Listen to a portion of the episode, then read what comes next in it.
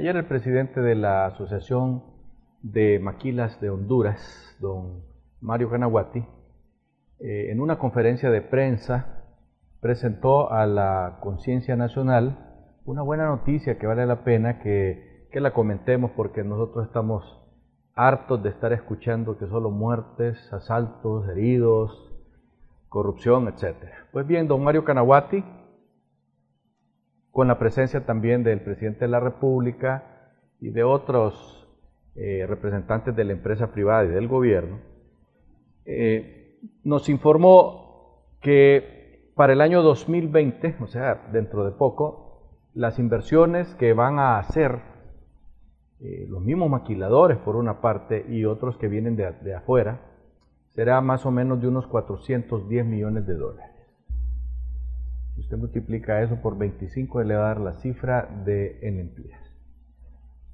¿Por qué buena noticia? Pues porque la maquila hoy en día es una gran fuente de trabajo en San Pedro Sula, en Choloma y en los alrededores. De hecho, Choloma ha pasado a ser la tercera ciudad de Honduras, porque están llegando ya fácilmente a unos 400 mil habitantes, de los cuales gran parte de ellos son gente que trabajan en la maquila. Por eso dicen que Choloma es la ciudad dormitorio, porque los que trabajan en la maquila son gente, son golondrinas, pues llegan a trabajar, se van para sus pueblos, vuelven a llegar y trabajan de lunes a, viernes o a sábado y después se van a sus casas. Pues bien, ¿eso qué implica para Honduras? Bueno, implica que vamos a tener 15 mil nuevos puestos de trabajo en la maquila, que todos reconocemos que el trabajo en maquila es pesado, pero también es mejor pagado que en otros eh, estratos sociales donde hay industria y hay comercio. En la maquila eh, se exige que las empresas tengan un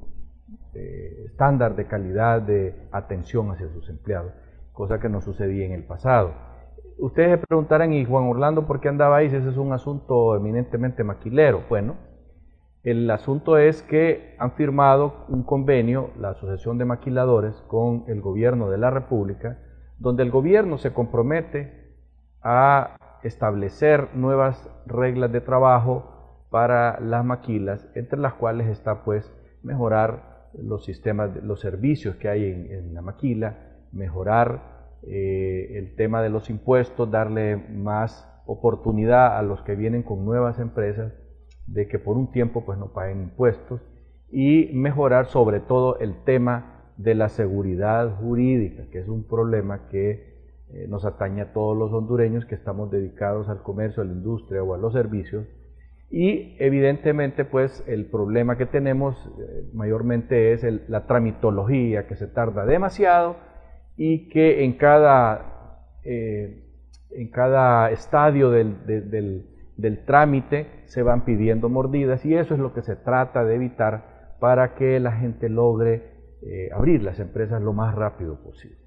La maquila, usted tiene que tomar en cuenta, amigo televidente, de que si hay 15 mil empleados nuevos en la maquila, eh, probablemente sobrepasemos los 200 mil empleados que están trabajando en este tipo de industrias.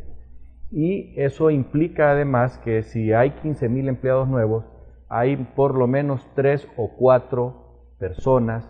de afuera de la maquila que le brindan servicios. Y si no, fíjese usted cuando estos salen de trabajar, que en las afueras de estas maquilas hay miles de hondureños vendiendo servicios, vendiendo comida, dándoles atenciones de todo tipo.